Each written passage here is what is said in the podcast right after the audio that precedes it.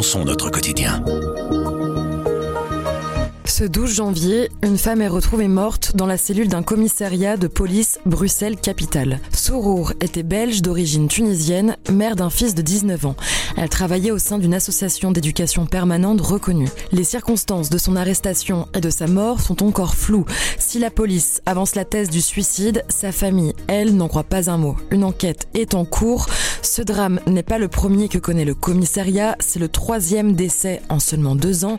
Des phénomènes, donc, qui interroge. Pour en parler au micro avec nous, Arthur Sante, journaliste au pôle Justice-Police. Je m'appelle Louise Canu et vous écoutez le grand angle du soir.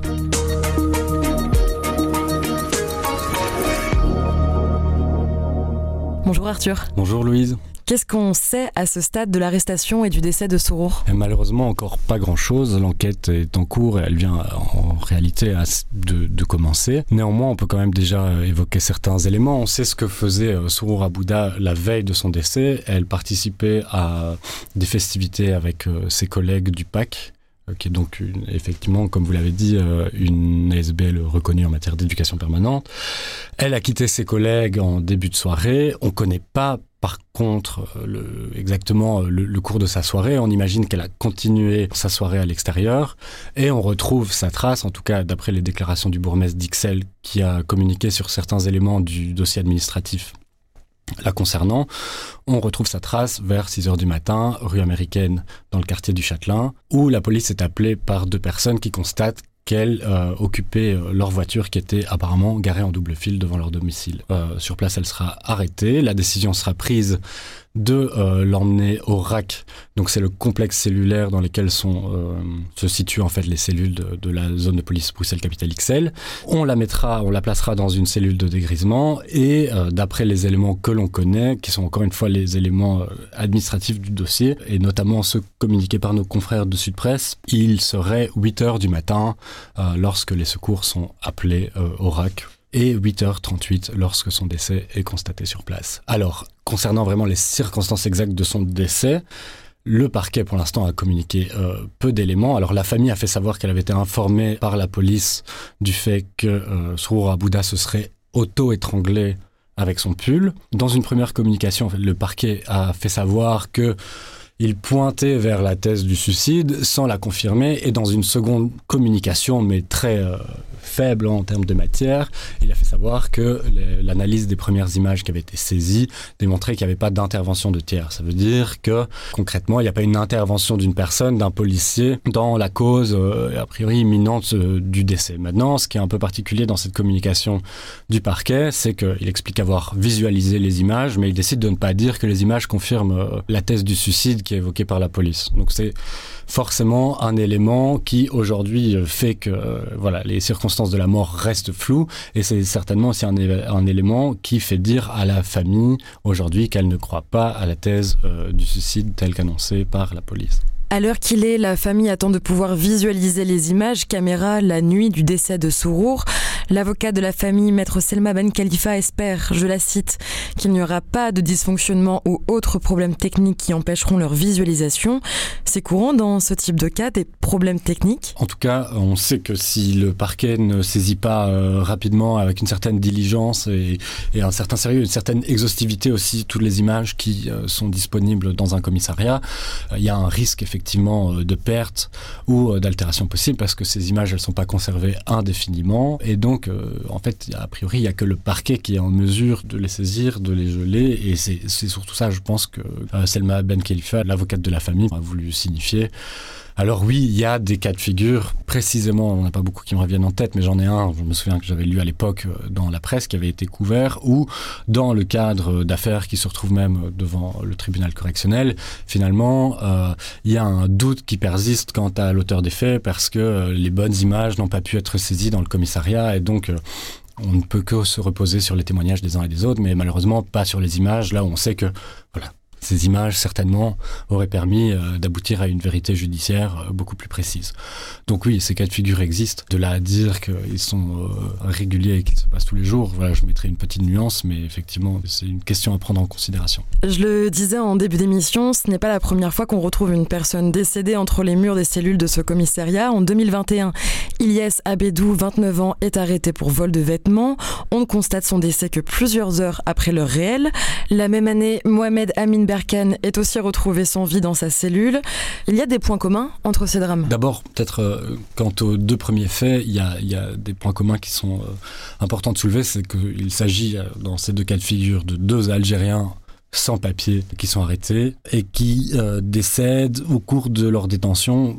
Alors, dans des circonstances qui pour l'instant restent toujours très floues, avec des enquêtes judiciaires qui sont toujours euh, en cours. Et euh, pour la première, dont on peut commencer à se dire qu'elle est un peu longue, en tout cas, c'est la position que tient euh, l'avocat des parties civiles qui sont constituées dans ce dossier, Vincent Lurquin, avec qui je parlais encore ce matin, et voilà, qui s'interrogeait un petit peu sur la durée de l'enquête. Ça fait bientôt deux ans que les faits se sont produits. Dans ces deux cas aussi, comme pour Souroura Bouddha, la question de la qualité de la surveillance de cette détention pose question parce que euh, Ilyes Abedou notamment, on sait maintenant des premiers éléments qui ont été euh, communiqués sur le dossier par ses avocats que il s'est endormi, ou en tout cas les, caméras qui l'ont filmé montrent qu'il s'arrête de bouger sur le coup de 23h30 euh, la veille de son décès.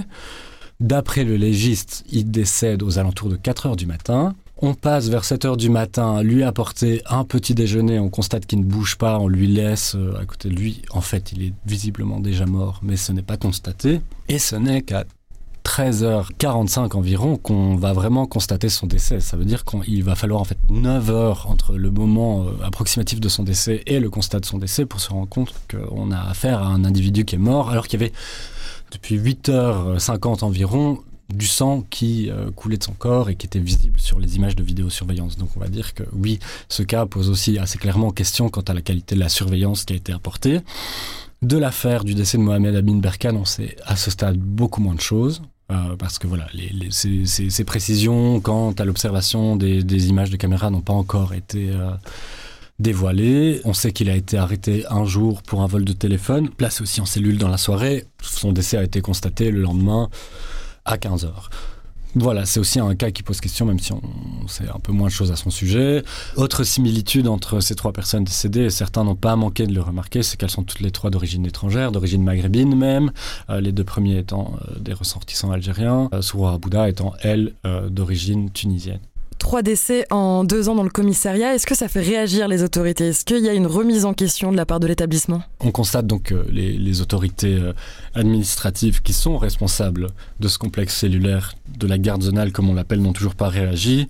Et ça interpelle, il est vrai, euh, d'autant que nous sortons euh, aujourd'hui des nouvelles images et des nouveaux éléments qui témoignent du fait que des violences policières se sont bien produites dans ces lieux. Il y a des, des images de caméras qui en attestent. Il y a même un, jugement du tribunal correctionnel de Bruxelles qui a été rendu à ce sujet en avril 2021 et sur lequel on revient extensivement dans notre édition de ce samedi. On constate euh, dans le cadre de ce dossier que le policier, enfin en tout cas un des policiers qui a été condamné dans le cadre de cette histoire, travaille toujours au RAC d'après nos informations, donc travaille toujours dans le même service et on peut quand même se poser la question du suivi euh, qui est apporté aujourd'hui euh, quant à ces problématiques-là. Pour terminer cet entretien, Arthur, de quoi on parle quand on parle de violence policière en Belgique? Est-ce qu'on peut encore vraiment parler de phénomènes isolés? Alors c'est un peu le grand débat de, de, de vision qui s'oppose constamment autour de la question des violences policières. Euh, certains euh, veulent toujours euh, isoler les, les événements en disant que voilà ils sont le, le fruit de, de pommes pourries qui n'ont rien à faire au sein de la police et qu'il faut voilà évacuer ces problèmes, évacuer ces personnes et que de cette manière-là on résoudra le problème.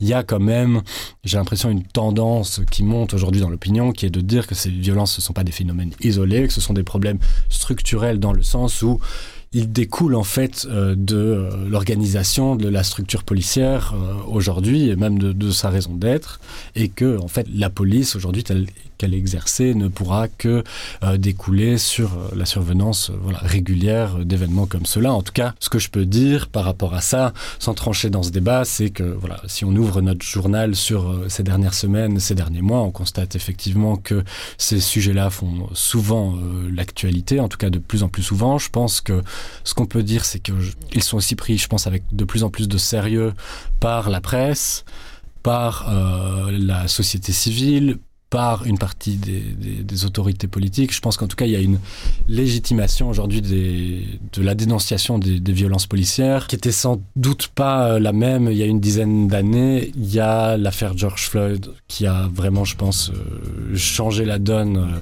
mais en tout cas mondialement, en tout cas dans le monde occidental à cet égard. Et c'est vrai que depuis lors, on voit que c'est un sujet qui n'est plus tabou, en tout cas qui porte beaucoup moins à la polémique en tant que telle sur l'existence même de ces violences policières. La suite de votre enquête donc à lire ce week-end. Merci beaucoup Arthur. Merci Louise. Avec Grand Angle, le soir raconte, explique et décortique. C'est notre oreille sur l'actualité. Retrouvez-nous sur notre site, notre application et votre plateforme de podcast préférée. À bientôt.